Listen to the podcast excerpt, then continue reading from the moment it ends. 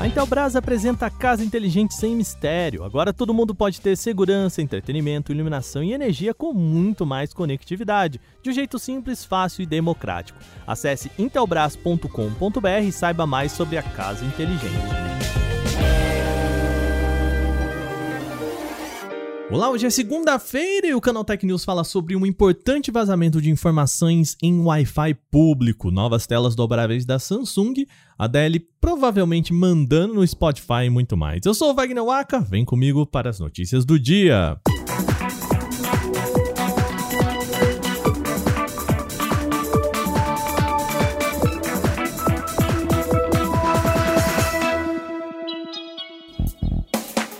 A gente começa o programa com uma notícia preocupante. Dados pessoais, e-mails e documentos de aproximadamente 2 milhões de pessoas foram expostos devido a uma falha de servidores da WSpot, que fornece soluções de gerenciamento para redes Wi-Fi públicas. A descoberta da exposição foi feita pelos especialistas da Safety Detectives e revelada aqui para o Canaltech. Os dados estavam em um servidor acessível por qualquer um a partir de uma infraestrutura desprotegida.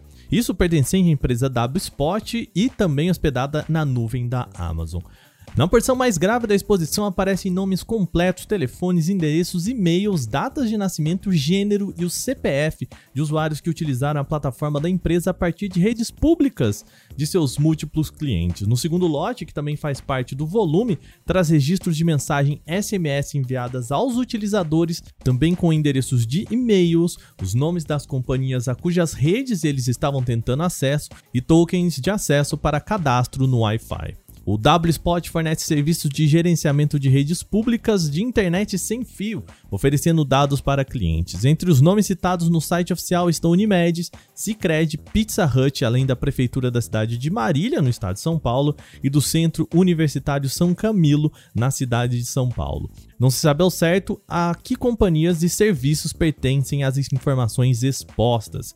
De acordo com o comunicado enviado pela WSpot, a nossa reportagem, as informações expostas não foram acessadas por terceiros, assim como não há indício de invasão na infraestrutura indicada pelos especialistas como vulnerável.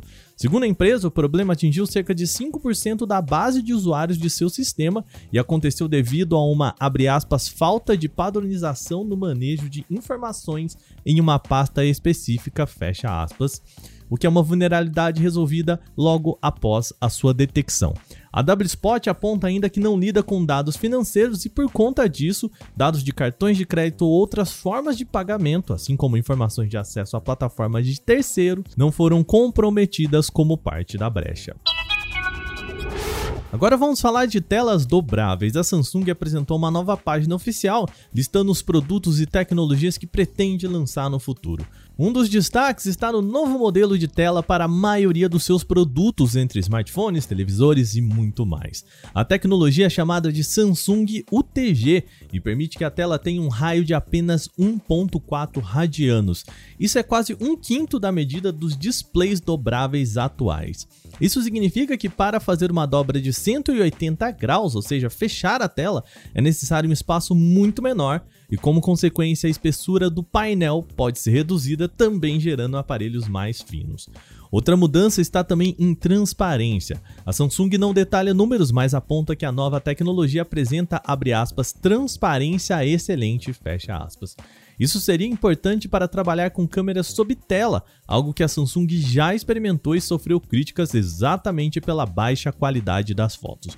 Por fim, a durabilidade seria de cerca de 100 dobras por dia durante 5 anos. Para notebooks, a companhia também apresentou o Flex Note com dimensões maiores e dobra na horizontal, mas que traz proporções mais próximas a um computador portátil. Além disso, a Samsung também apresentou outros modelos de displays voltados para TV, chamadas de Rollable Flex, que devem aparecer em aparelhos com tela enrolável. A companhia ainda não anunciou quando pretende implementar os componentes e nem quais serão os produtos a virem com as novas telas flexíveis. A Apple vai resolver gratuitamente problemas de som em iPhones 12. A companhia admitiu que alguns modelos da linha podem apresentar falhas sonoras. Segundo o site da empresa, abre aspas, A Apple determinou que apenas uma parcela muito pequena de dispositivos iPhone 12 e iPhone 12 Pro podem apresentar problemas no som causados por um componente que pode falhar no módulo receptor. Os dispositivos afetados foram fabricados entre outubro de 2020 e abril de 2021, fecha aspas, isso é o que diz o site oficial da empresa. Isso significa que os aparelhos passam a não mais emitir som. E caso o usuário se enquadre neste grupo, pode procurar a Apple para assistência gratuita. O procedimento envolve a procura por um centro de serviço autorizado da Apple, também chamado de AASP, ou uma Apple Store, sendo no Rio de Janeiro ou em São Paulo, ou também por envio de remessa após o contato com suporte online da empresa. Todo modelo é analisado pelos técnicos credenciados que podem aprovar ou negar o reparo. A Apple explica ainda que se o iPhone 12 estiver com outros problemas evidentes, como tela quebrada ou amassados, podem ser necessários resolver esses problemas antes, com a possibilidade de cobrança nesses casos.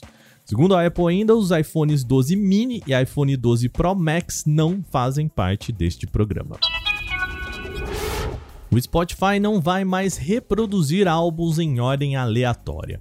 A mudança é simples, mas significa que agora apertar o play significa que o álbum será tocado na ordem prevista pelo artista e não no modo aleatório, como acontecia antes. O Canaltech entrou em contato com a empresa para perguntar o motivo da mudança, mas até a publicação deste episódio não obteve resposta. A expectativa é de que essa troca tenha vindo após um pedido da cantora Adele. Pelo Twitter, a Adele disse que a mudança era um pedido antigo já e que a ordem das músicas é escolhida com muito cuidado, então deve ser tocado desse jeito. Em resposta, o perfil do Spotify disse a Adele, abre aspas, tudo por você, fecha aspas, em tom de brincadeira. A mudança é, é, bem singela, porque sempre foi possível iniciar um álbum sem reprodução aleatória. O usuário precisava só selecionar a primeira faixa em vez do botão play e o álbum iniciaria a playlist na sequência original sem precisar de toques extras. A mudança, contudo, parece estar sendo disponibilizada gradualmente entre usuários. O antigo e saudoso programa de áudio, o Winamp, pode ganhar uma nova versão um pouco diferente. Deve se transformar em um serviço de streaming. A Regionomy, desenvolvedora do Winamp, está lançando uma nova versão do programa, mas com descrição um tanto um quanto obtusa. O novo aplicativo, além de moderno, parece ter uma proposta diferente que aproxima o serviço de streaming completo mais do que um reprodutor de arquivos locais como era antes. A plataforma deve ajudar artistas a manter a conexão com fãs e garantir ganhos justos, de acordo com a empresa, características que só faz sentido se a empresa pretende se tornar um concorrente no segmento de streaming ao lado de programas como Spotify, Tidal, Deezer e Apple Music. Por enquanto, as informações quanto a esse novo Winamp são um pouco escassas, então nos resta esperar mais detalhes. Atualmente, qualquer usuário pode se candidatar para testar a versão beta do programa, mas ainda não há datas ou previsão para o início destes testes. Essas foram as nossas notícias de hoje, mas de novo a gente tem que lembrar: esta é a semana da Black Friday. Ela já tá aí e todo ano a gente tá aqui para ajudar vocês a ficar de olho nos melhores descontos e oportunidades. Como todo ano, a gente tem lá o nosso grupo de ofertas que fica garimpando os melhores descontos do mercado durante todo o dia. Para ficar por dentro dos melhores descontos, você só precisa entrar nos grupos de oferta do Canaltech no Telegram, WhatsApp ou Instagram. Nesse ano também a gente tem amanhã, dia 23, nesta terça-feira, a partir das 18 horas, lá no nosso canal do YouTube tá? youtube.com/canaltech. A gente tem a nossa live de aquecimento comigo e com o Adriano para conversar com vocês sobre expectativas, como colocar desconto, o que é cashback, e a gente falar também do que vale mais a pena ficar de olho nesta Black Friday. Então, amanhã, dia 23, a partir das 18 horas, fica ligado que a Black Friday é aqui com o Canal Tech Ofertas. Este episódio foi roteirizado, editado e apresentado por mim, Wagner Waka, com a coordenação de Patrícia Gnipper. O programa também contou com reportagens de Felipe Demartini, Vinícius Mosquen, Eduardo Monken e Igor Almenara. A revisão de áudio é dela, Mari Capetinga. Agora a gente vai ficando por aqui nesta segunda-feira. Amanhã tem muito mais por aqui. Até lá!